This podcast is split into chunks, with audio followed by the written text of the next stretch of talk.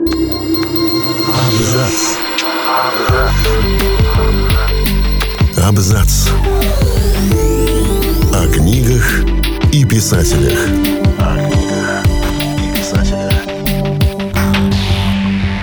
Всем привет, я Олег Булдаков. И сегодня я расскажу вам о забытом писателе Бестужеве Марлинском. Его называли Пушкиным прозы и обвиняли в убийстве. Рассказываем о жизни писателя Александра Бестужева-Марлинского, который одним из первых увлекся романтизмом и реализмом и был сослан в Сибири за участие в восстании декабристов, воевал рядовым в Дагестане и описал Кавказ раньше классиков русской литературы.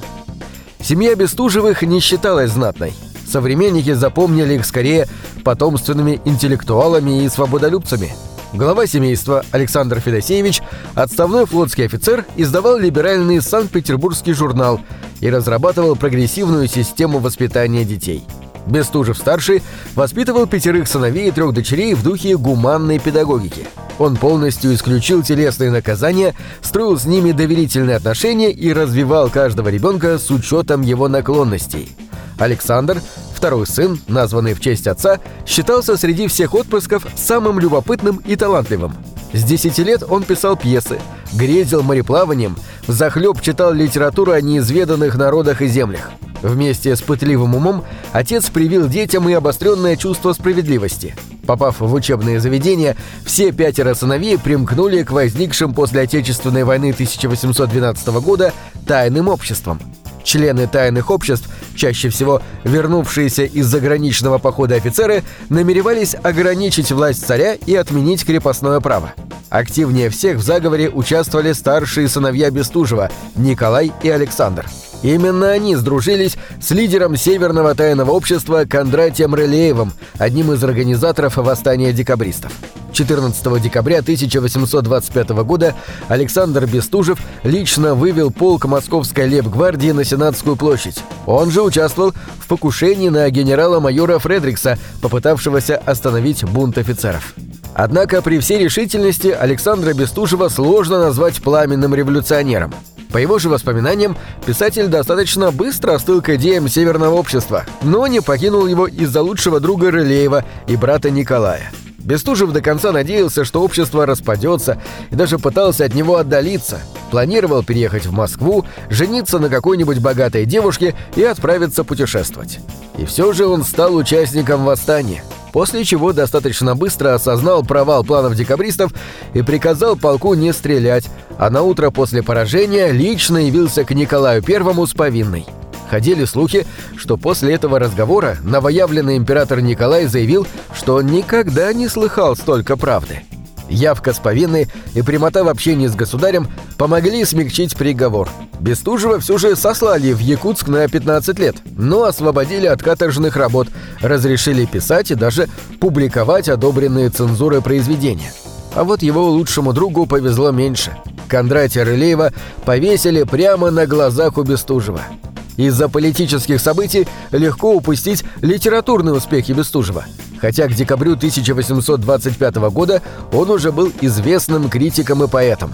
Взяв себе псевдоним Марлинский по месту пребывания полка в Петерговском дворце, он объявил классическую литературу с ее пафосом и париками пыльной древностью и принялся переносить западный романтизм на русскую почву.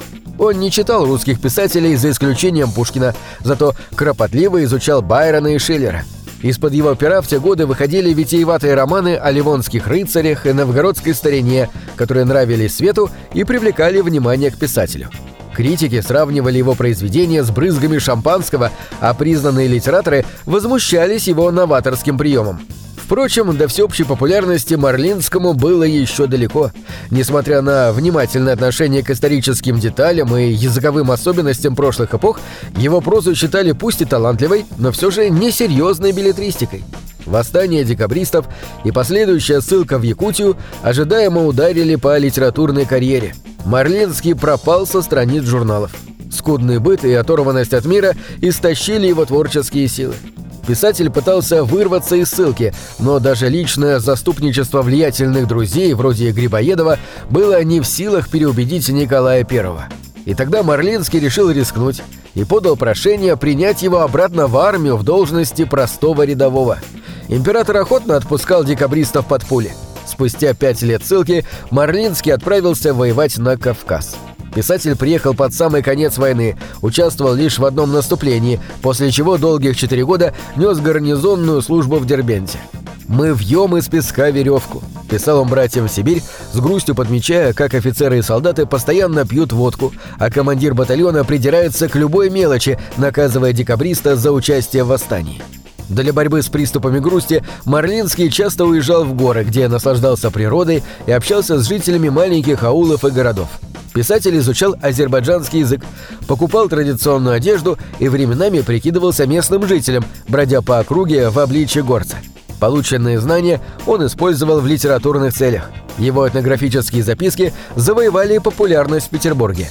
Именно Марлинский, а не Лермонтов или Толстой, первым открыл русской элите красоту и самобытность Кавказа. Собрание сочинений, изданное в 1832 году, сделало его модным писателем. Произведения обсуждали ведущие литературные критики, а сам он стал известен как «Пушкин прозы». Тогда же Марлинский обратился к реализму. В 1830 году он написал повесть «Страшное гадание», пожалуй, самое популярное свое произведение. Несмотря на влияние романтизма и готической литературы, Марлинский обратил пристальное внимание на быт и нравы крестьян, приправив сюжет русским фольклором и присущей народным верованиям мистикой.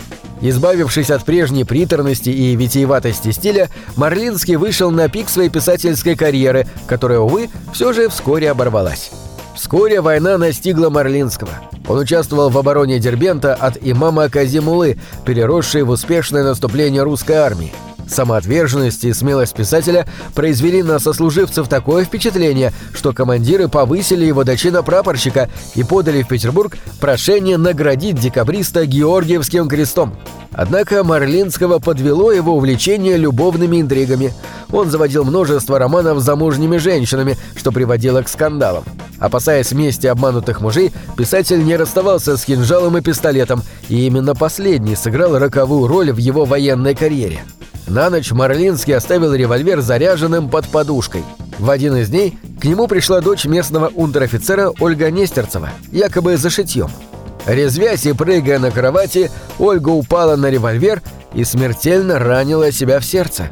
Несмотря на то, что девушка оставалась в сознании еще два дня и полностью отрицала вину Марлинского в случившемся, сплетни быстро дошли до Петербурга. Кто-то подозревал Марлинского в интрижке с офицерской дочкой, кто-то в намеренном убийстве из ревности. Столичное руководство обвинило Марлинского в распутном образе жизни и лишило его желанного ордена. Вскоре после инцидента с Ольгой писатель погиб в бою под Адлером от рук черкесов. Время жестоко обошлось его литературным наследием. Произведения Пушкина, Лермонтова и Толстого затмили прозу первопроходца. Марлинский оказался практически забыт на долгие годы. Впрочем, были в XIX веке и те, кто еще долго его помнил. По словам очевидцев сражения, черкесы так сильно изрубили Марлинского саблей, что тело не опознали на поле боя. Сослуживцы в такую теорию не поверили. В солдатской среде бродило поверье, будто в ночь перед боем писатель переоделся в народную кавказскую одежду, вскочил на коня и скрылся среди полюбившихся ему гор, чтобы принять ислам, сменить имя и вернуться с новым войском на поле битвы, но уже в ранге имама. Ходили слухи, будто это именно Марлинский, знаменитый имам Шамиль, ставший героем повести Толстого «Хаджи Мурат». На этом все. Читайте хорошие книги.